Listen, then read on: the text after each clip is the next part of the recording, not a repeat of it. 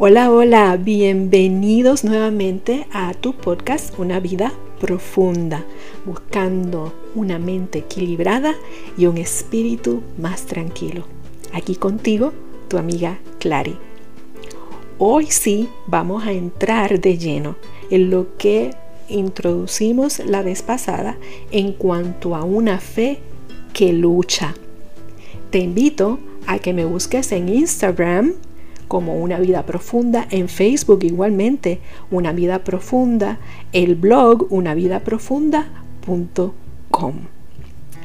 Continuamos con este tema de la serie sobre la fe en una fe que lucha, porque nuestra fe es un valor tan grande que por la fe siempre vale la pena luchar. Decíamos en el pasado episodio que vistiéndonos con la armadura de Dios es que podemos sostenernos con firmeza para dar batalla en esos días malos. Decíamos también, como Colosenses 3:3 nos indica, que Dios nos tiene guardada nuestra vida en Él. Por lo tanto, no podemos permitirnos que nos domine el miedo que se opone a Dios que se opone a la paz que Dios quiere darnos.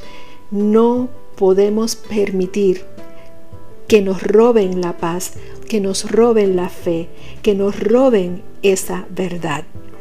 Los seguidores de Cristo tenemos algo por lo cual vale la pena luchar y es la salvación. Esa salvación, esa eternidad, ese sentido de que con Dios todo lo podemos porque no hay nada, ni prueba, ni problema, nada, ni persona, nada hay más grande que Dios. Por lo tanto, esa salvación propia que disfrutamos, también tenemos que compartirla con otros para acercarlos a ese grande amor, a esa grande verdad, porque la fe es lo que nos sostiene, es lo único que nos sostiene para esos días malos. Las batallas por la fe ocurrirán en todo lugar. Y la gente no siempre se siente cómoda. Y cuando decimos la gente, nosotros incluidos, no nos sentimos todo el tiempo cómodos. Cuando nos encontramos con alguien que puede cuestionar esas convicciones que tenemos, o esas creencias que tenemos. Y ante eso, el mundo y el enemigo de las almas no nos deja otra opción decidir manifestarnos y luchar por nuestra fe con firmeza. Y si no actuamos con decisión en esas situaciones, pues mira, quedamos sin nada, quedamos desnudos, nos sacan la alfombra del piso. Por eso tenemos que luchar por la fe. El enemigo a veces engaña hasta a los propios creyentes de Dios. Y si los engaña es porque ciertamente se alejaron hace tiempo de Dios. Pero le podemos dar gracias a nuestro Dios que esas batallas del día malo, de la duda, pueden ser combatidas con una conexión directa. Por eso es nuestra insistencia que para una mente equilibrada y un espíritu más tranquilo, no te desconectes del Dios que te creó y el Dios que te ama. Así es que hay que hacer defensa de esa salvación que nos sostiene en el día malo. Hay que agarrarse con uñas y dientes a esa fe, porque Dios te ama demasiado para dejarte colgando de un precipicio. Tenemos que luchar en la defensa de la verdad.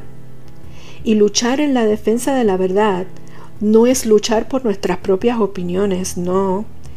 La fe no son opiniones personales, la fe no son análisis particulares, la fe no es una preferencia, la fe no es un estilo de vida como tal, la fe no es porque nos gusta, la fe no es necesariamente una cultura que cambia de día en día o de época en época. Si esas son las motivaciones que tenemos para luchar, estamos perdidos, estamos en la batalla incorrecta.